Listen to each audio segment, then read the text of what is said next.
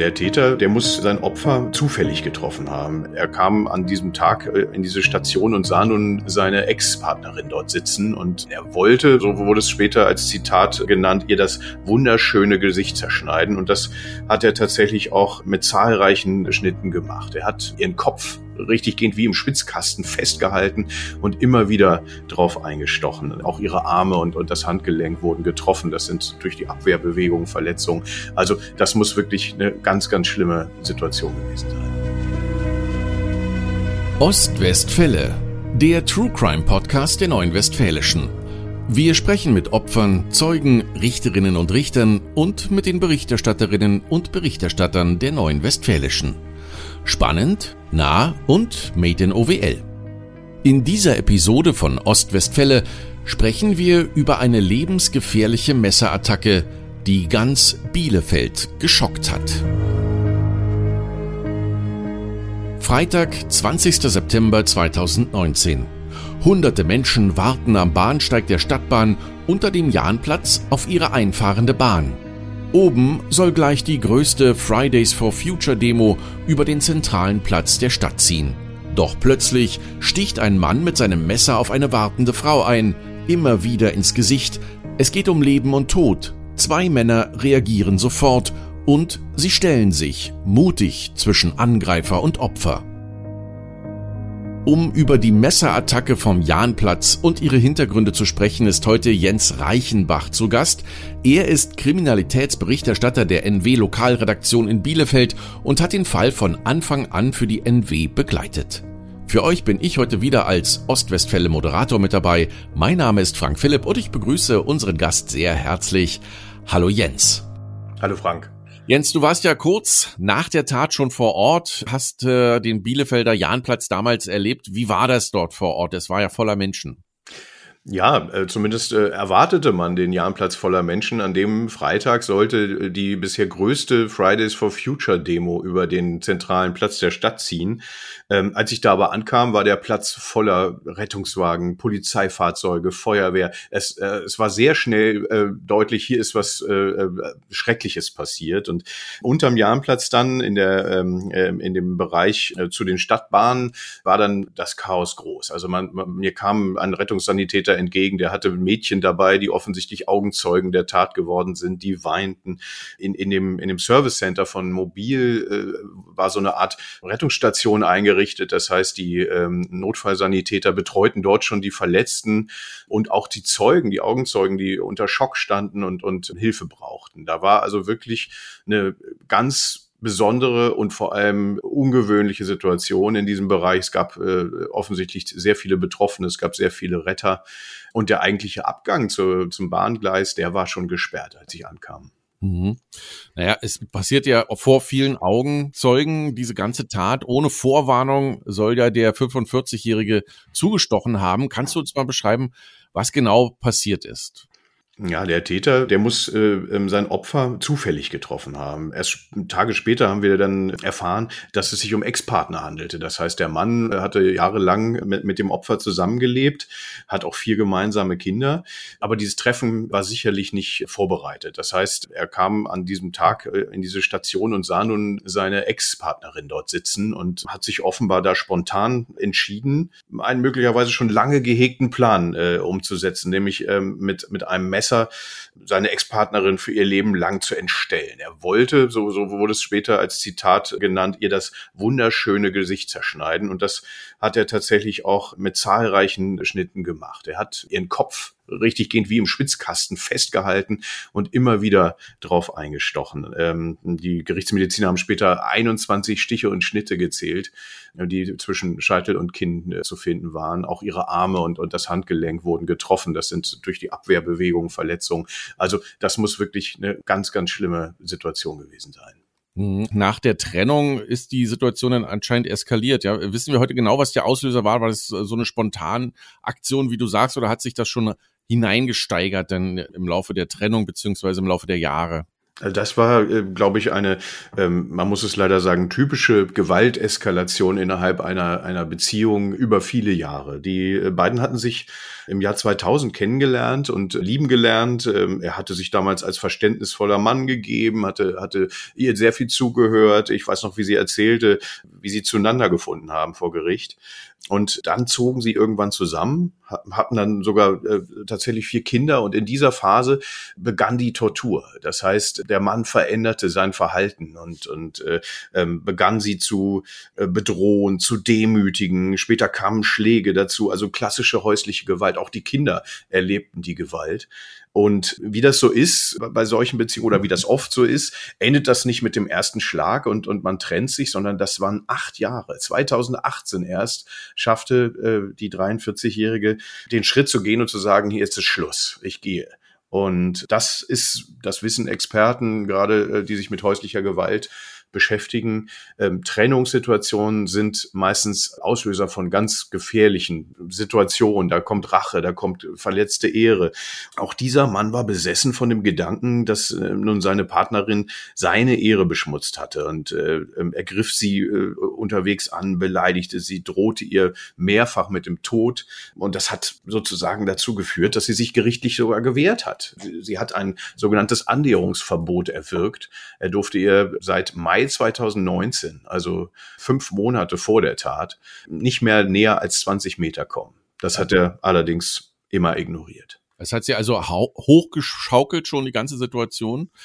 Er hat also diese Anordnung ignoriert und ist ja also weiterhin nachgestellt, wenn man so will. Das Kuriose war, nur eine Stunde vor dem Angriff war die 43-Jährige ja schon bei der Polizei wegen einer erneuerlichen Morddrohung ihres Ex-Partners.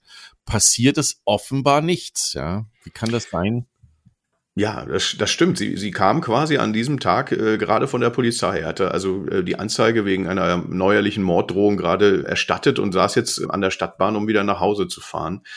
Und der Vorsitzende Richter Christoph Meiring äh, hat das damals ganz gut zusammengefasst. Ähm, der Fall habe gezeigt, dass unsere Gesellschaft das nicht schafft, Frauen vor solchen Tätern zu schützen. Denn es gab natürlich alles, was man sich wünscht. Die Polizei hat sich ihnen vorgenommen, sogenannte Gefährderansprachen äh, geführt. Das Annäherungsverbot wurde gerichtlich erwirkt. Äh, es gab Strafandrohungen und all das, so der Richter, äh, habe dem Opfer aber nur den Anschein einer Sicherheit vorgegaukelt. Das heißt, die Behörden konnten diese Tat nie wirklich verhindern.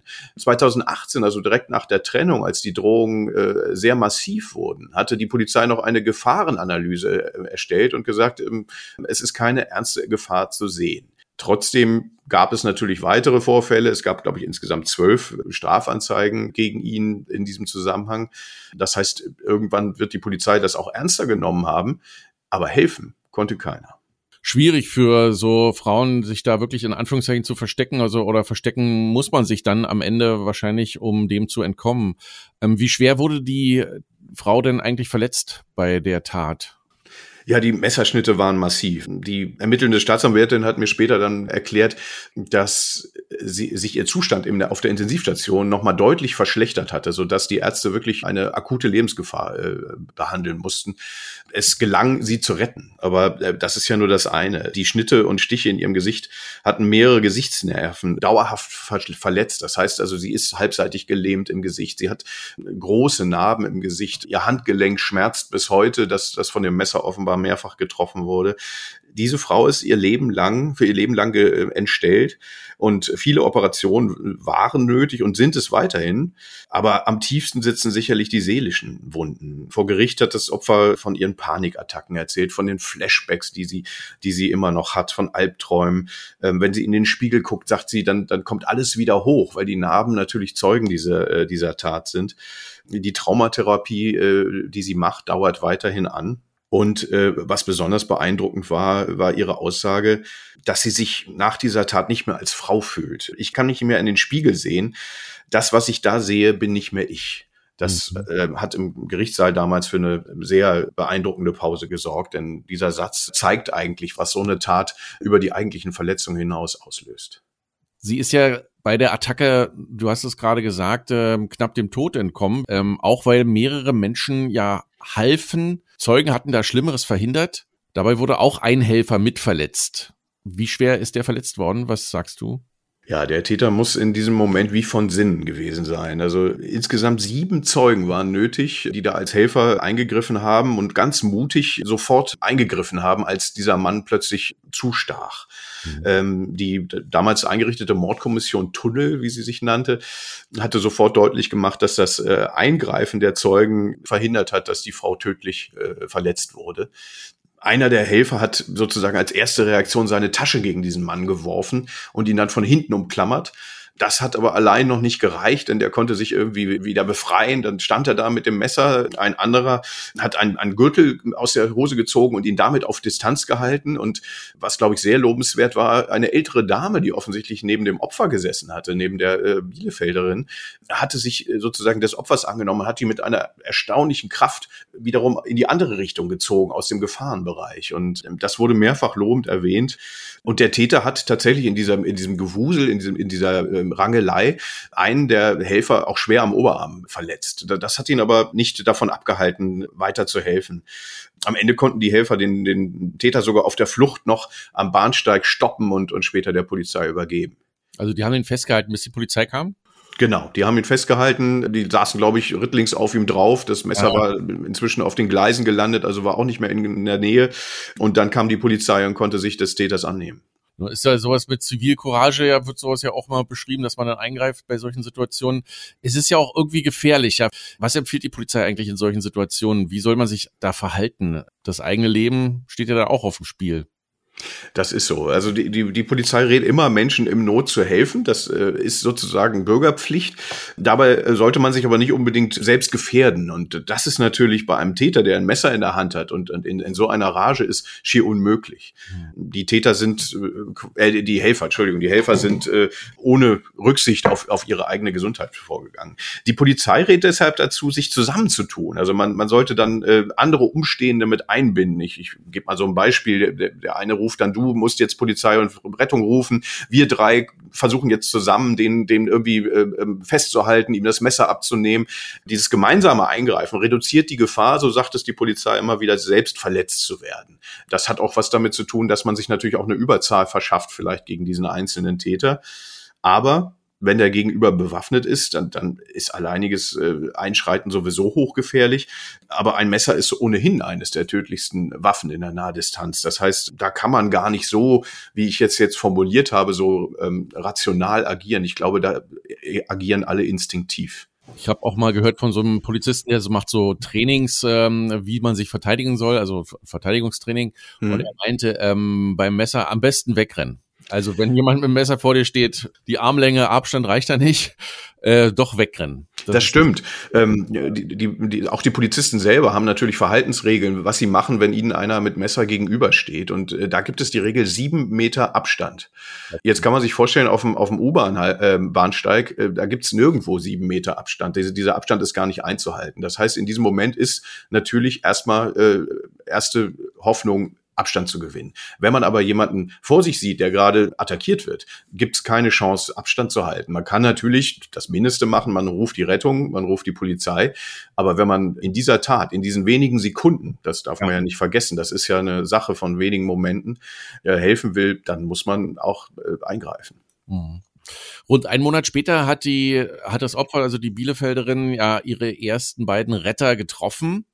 Du warst ja bei diesem Moment dabei. Wie war das? Das muss ich sagen, das war ähm, einer der emotionalsten Momente, denen ich beiwohnen durfte als Journalist. Äh, das Opfer, die, die Frau, der ging es wieder so gut nach vier Wochen, dass sie sagte, jetzt bin ich soweit, jetzt möchte ich äh, die Männer, die mir das Leben gerettet haben, äh, treffen und hat ihnen Dankesbriefe geschrieben und wir haben uns verabredet in einem Café und das, das war schon unfassbar emotional. Und als sie die beiden einfach nur in den Arm genommen hat und ganz fest gedrückt hat, da sind allen die Tränen runtergelaufen. Mir auch, muss ich sagen. Also ähm, das war wirklich ein Moment äh, ähm, äh, ganz großer Menschlichkeit und man hat auch bemerkt, diese, diese Verbundenheit durch dieses Ereignis zwischen diesen drei äh, Personen, es gab noch mehrere Helfer, aber in dem Fall waren halt äh, zwei dabei. Das hat unheimlich äh, mich bewegt und äh, sie sagte dann den Satz, ohne eure Hilfe wäre ich heute nicht mehr am Leben. Und die Retter selber, ich darf, glaube ich, ihre Namen sagen, Gassan äh, Al-Yayesiri und Redouan Elouagi, die waren total bescheiden. Die waren völlig zufällig an dem Ort. Der Al-Yaziri wollte eigentlich Babymilch für sein Kind holen und fährt normalerweise mit dem Bus.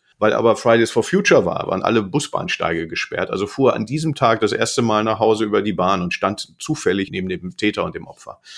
Auch der andere ähm, war auf dem Weg zur Arbeit und haben beide nach der Tat nicht nur Verletzungen am, am Körper äh, hinnehmen müssen, sondern auch echtes Trauma erlebt. Also beide mussten traumatherapeutisch äh, betreut werden. Ich, ich weiß, dass ähm, Redouan Elouagi äh, später sagte, ich konnte zu diesem Bahnsteig, zu diesem Tatort erst wieder äh, in Begleitung eines Arztes zurückkehren. Vorher habe ich das nicht geschafft.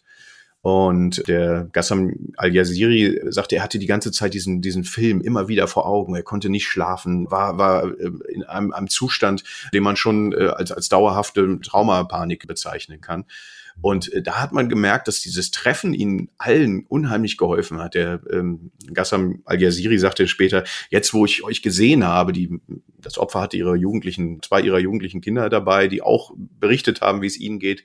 Und er sagte, jetzt wo ich euch gesehen habe und weiß, wie es euch geht, sind die Bilder weg. Also das hat ihm sehr befreit. Und er hat einen ganz tollen Satz zum Schluss gesagt zu, zu der ähm, Bielefelderin, wenn du Hilfe brauchst, wir sind immer für dich da, ruf uns an. Mhm. Manchmal hilft ja auch dieses Reden, das im wahrsten Sinne des Wortes sich von der Seele reden, äh, was mhm. da so liegt und was man also nicht wegbekommt. In diesem Gespräch kam da auch nochmal zur Sprache, warum Sie da so beherzt äh, zugegriffen haben und geholfen haben, obwohl es ja auch gefährlich war. Ja, das haben, haben die ja schon eingeschätzt. Ne? Das könnte jetzt gefährlich werden, aber Sie haben trotzdem geholfen und sich selber damit in Gefahr gebracht. Kam das zur Sprache?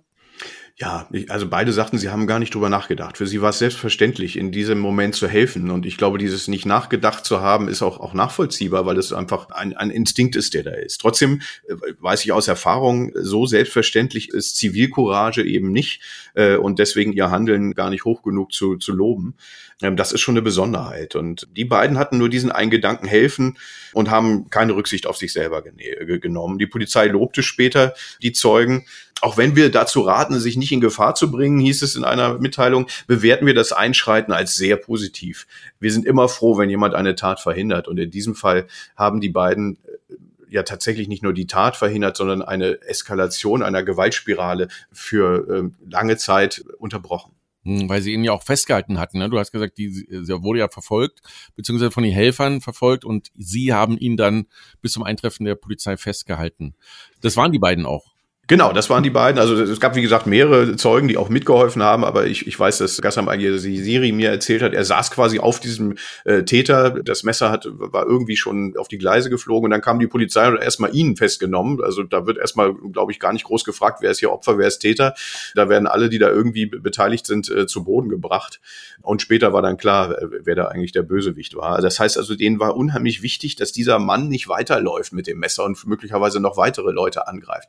Die haben, er war ja nun schon verletzt, sich einfach, als der Täter versucht hat zu fliehen, ihn auf sich, auf ihn gestürzt. Hm. Auch das ist ja möglich, ja. Äh, Täter festhalten. Darf man das? Man darf das. Man, tatsächlich, man darf das. Natürlich äh, äh hat man äh, als, als Bürger das Recht. Als Bürger. Genau, also äh, da, dazu hast du das Recht. Äh, Im Fall einer Tat, äh, welcher Art auch immer, selbst ein, selbst ein Taschendieb darf ich theoretisch festnehmen. Natürlich darf ich dem nicht welche unangemessene Gewalt antun, mhm. aber ihn festzuhalten und ihn den Behörden übergeben, ist, ist sozusagen ein Bürgerrecht. Es kann sich natürlich nicht jeder vorstellen oder, oder es ist nicht jeder in der Lage dazu. Das hat ja auch was mit, mit, mit körperlicher Überlegenheit zu tun oder, oder mit, mit, mit einer Gemeinsamkeit also wenn man zu mehreren dabei ist. Ja, ja, ja. Wie es immer so ist heutzutage, ähm, alles wird gefilmt per Handy und auch bei dieser Tat waren natürlich Leute dabei, die nicht nur geholfen haben, sondern vor allem auch gefilmt haben. Und es kursierten ja dann schon kurze Zeit nach der Tat Handyvideos äh, in den sozialen Netzwerken.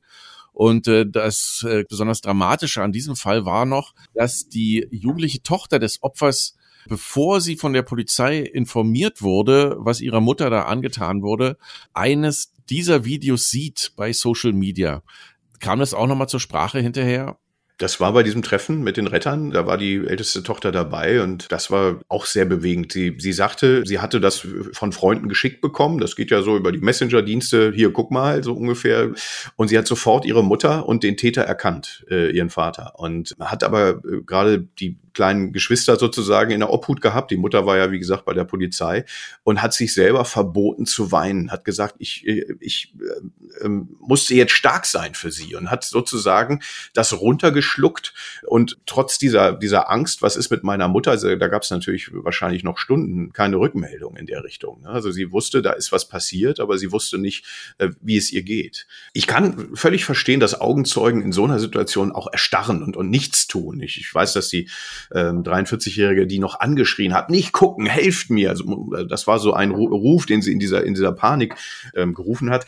Aber andere haben tatsächlich ihre Handys gezückt und, und gefilmt. Und eines dieser Videos muss, muss innerhalb von Sekunden viral gegangen sein. Also der, der das war stadtweit zu sehen und äh, hat so halt auch diese Tochter erreicht. Und die, dass die Tochter dann sozusagen in dieser Situation an ihre, an ihre Aufgabe, an ihre Verantwortung dachte, das kann dem Schock geschuldet sein. Das haben wir ganz oft, wenn, wenn Menschen in, in einen Schockzustand geraten, dass sie das, was sie gerade machen, unbedingt machen wollen äh, und, und, und fortsetzen wollen. Es gibt Unfallopfer, die kommen aus ihrem Auto und sagen, ich will zum Arzt, lassen das Auto stehen und gehen davon.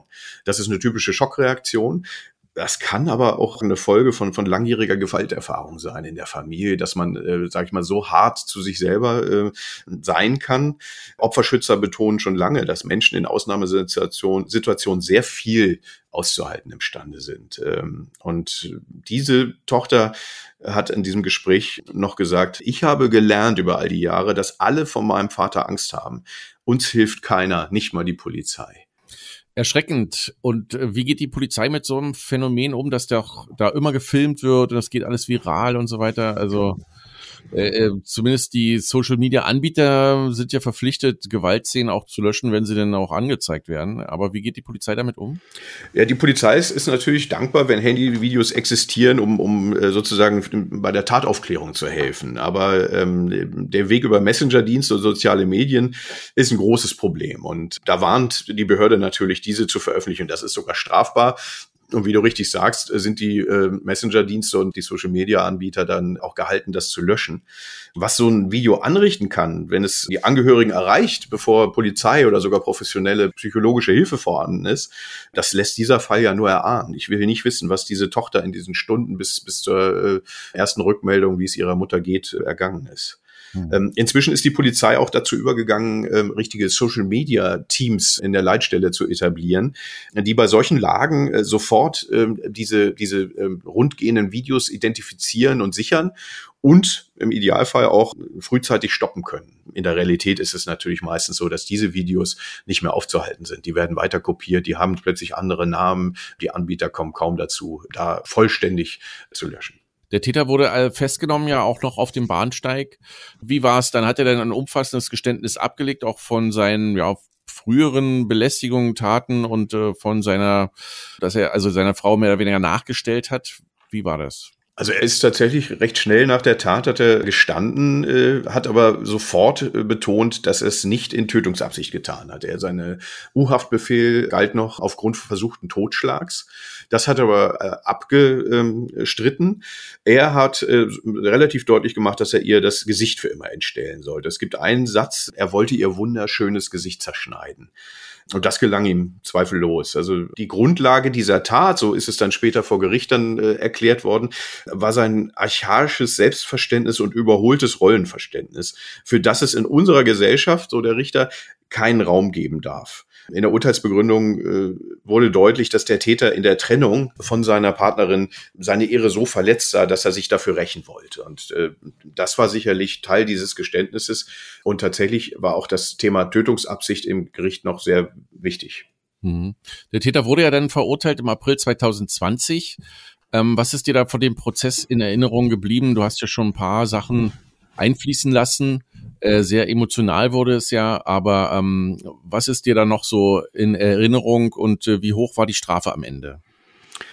Der, der Angeklagte äh, hat eigentlich wenig gesagt. Er hatte meistens seinen, Rechts, seinen Verteidiger, Rechtsanwalt äh, Jan-Christian Hochmann, bestimmte Aussagen vorlesen lassen, aber war nicht so gesprächig, hat also wenig auf Fragen reagiert. Aber es gab so Momente, da ist, da ist sein Hass wieder aufgeflammt. Er hat sich zwar offiziell in einem dieser vorgelesenen Statements entschuldigt bei den Opfern, aber in einem Moment äh, brach es so aus ihm heraus und da hat er ihm nochmal gesagt, diese Frau bedeutet mir einen Scheißdreck. So ein Satz kam dann plötzlich. Und dann wurden auch Telefonanrufe und, und Chatnachrichten vorgetragen. Da ist einem wirklich, äh, da ist einem wirklich schwindig geworden, was für, für ein Bedrohungsszenario da stattgefunden hat. Und man kann nur erahnen, welche Angst das alles bei Mutter und Kindern über Jahre ausgelöst haben muss. Das Opfer hat sich trotzdem gewehrt, ihn mehrfach angezeigt, äh, doch nichts hatte geholfen. Und das war, glaube ich, ein wesentlicher Bestandteil diese, dieser, dieser Fallaufklärung. Nach der Trennung ist sie offenbar bei der Polizei gewesen, wo die Kripo erstmal keine ernste Gefahr gesehen hatte. Vier Monate vor der Tat das schon erwähnte Annäherungsverbot. Zwei Wochen vor der Tat hat sich der Angeklagte selber in eine psychiatrische Klinik einweisen lassen und wurde abgewiesen, weil man ihm offensichtlich keine Eigen- oder Fremdgefährdung attestiert hatte. Das heißt, es gab diverse Instanzen, die sich mit dem Fall beschäftigt haben, aber niemand hat die echte Gefahr oder das Potenzial seiner Wut erkannt.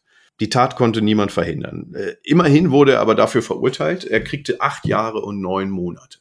Acht Jahre und neun Monate Haft.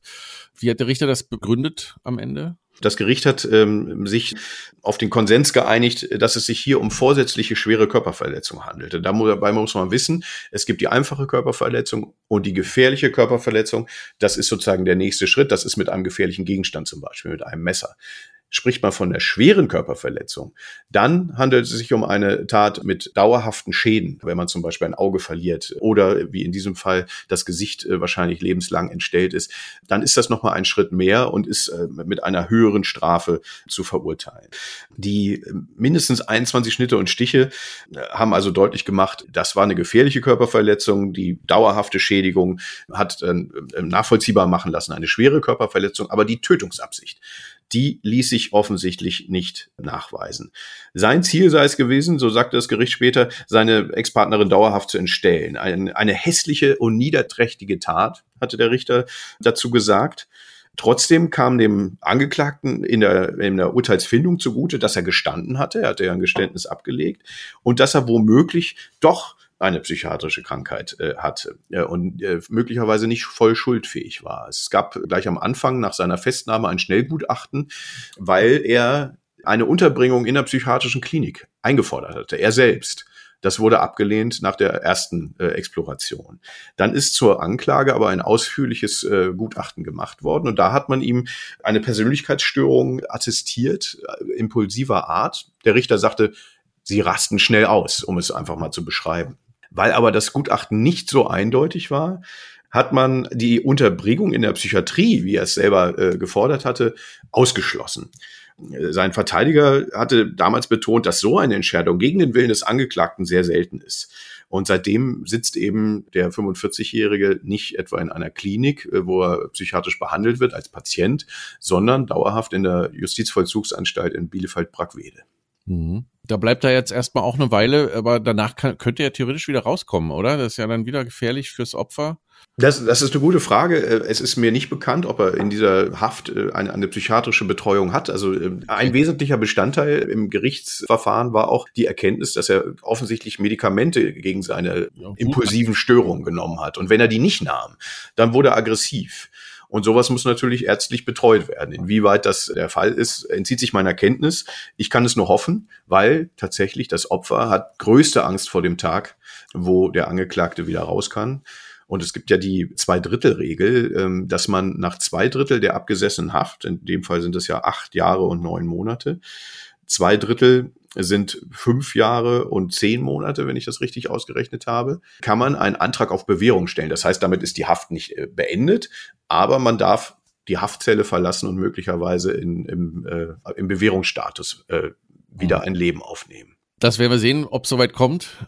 Wie geht's dem der 43-Jährigen dem Opfer eigentlich heute? Natürlich sind die Verletzungen zu sehen, auch ein Leben lang, aber wird sie auch psychologisch betreut? Ja, also die Traumatherapie äh, für das Opfer dauert weiterhin an. Ähm, sie sagte damals nach dem Urteil, der hört nicht auf, bis ich tot bin. Und äh, entsprechend leidet sie weiter unter den Folgen der Tat, nicht nur die körperlichen Folgen. Sie sagt, wenn ich in den Spiegel gucke, dann kommt das Trauma sofort wieder hoch. Das heißt, sie hat dann sofort durch die Narben im Gesicht, durch ihr entstelltes Gesicht, Backflash, Rückschritte in ihrer, in ihrer Behandlung. Aber auch die Behandlung der Narben selber ähm, ähm, stockt. Ja, Hautarzt hat ihr eine Laserbehandlung vorgeschlagen, die ist aber nicht bewilligt worden. Was mich fassungslos machte, dass einem, einem Opfer einer solchen Straftat da Schwierigkeiten entstehen möglicherweise mangelt es an bestimmten Anträgen, aber das alles belastet sie natürlich bis heute. Wir haben inzwischen mehrere Jahre hinter uns und ich glaube, der Beobachter denkt, dann geht es ihr hoffentlich wieder gut. Ihr geht es eben nicht gut. Ihr geht es äh, sehr, sehr schlecht, wie sie sagt.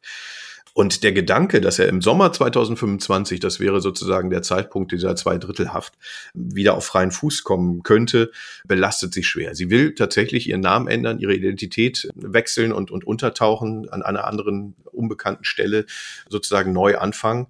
Aber auch da hapert es, da ist sie noch nicht so weit, wie sie gerne wäre und ähm, hat mir gesagt, sie kämpft da teilweise gegen Windmühlen. Die Helden vom Jahnplatz, die dem Opfer damals das Leben gerettet, gerettet haben, haben also ähm, durch ihr Einschreiten eine total eskalierte Gewaltspirale endlich beendet, haben diesen Mann dingfest gemacht. Es bleibt zu hoffen, dass sie sich nie wieder beginnt zu drehen, diese Spirale. Ich, ich hoffe sehr, dass die Möglichkeiten, die die 43-Jährige ähm, nun in die Wege leitet, ihr dauerhaft helfen, diese Tat hinter sich zu lassen und diesen Mann nie wieder zu sehen.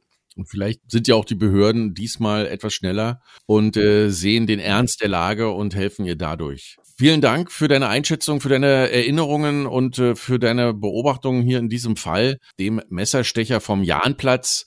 Vielen Dank, Jens. Gerne.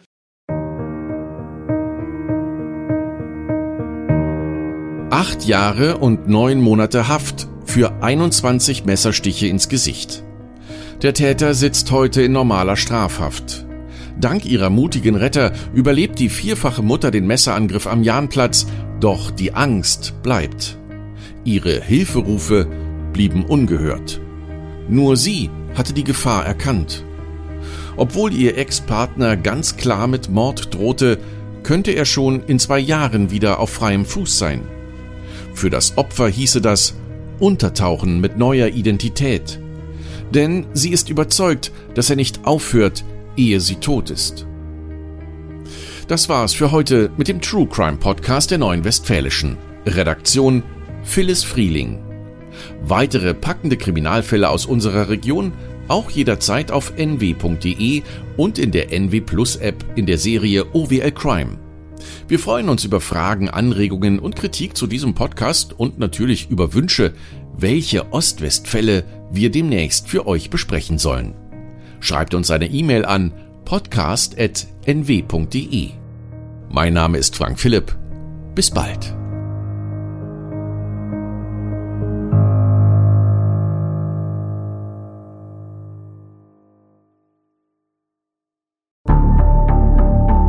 Wie lange kann ein Mörder sein dunkles Geheimnis bewahren? Wann bekommen die Angehörigen Gewissheit und die Opfer Gerechtigkeit?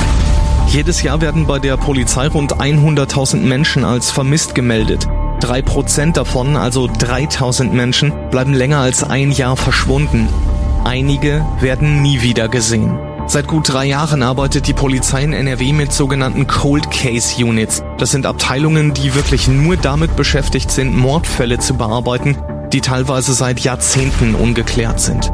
Ich bin Mike Mattis, Radioredakteur und News Anchor und ich spreche mit Ermittlern über diese Fälle. In meinem Podcast Licht ins Dunkel, Cold Cases und ungeklärte Vermisstenfälle von hier beleuchten wir gemeinsam mit Profilern, Staatsanwälten und Mordermittlern Cold Cases und ungeklärte Vermisstenfälle aus ganz Deutschland. Immer in der Hoffnung, dass Angehörige endlich Gewissheit und die Opfer Gerechtigkeit bekommen. Licht ins Dunkel Cold Cases und ungeklärte Vermisstenfälle von hier. Eine Produktion von Mike Mattis und der Podcast Fabrik.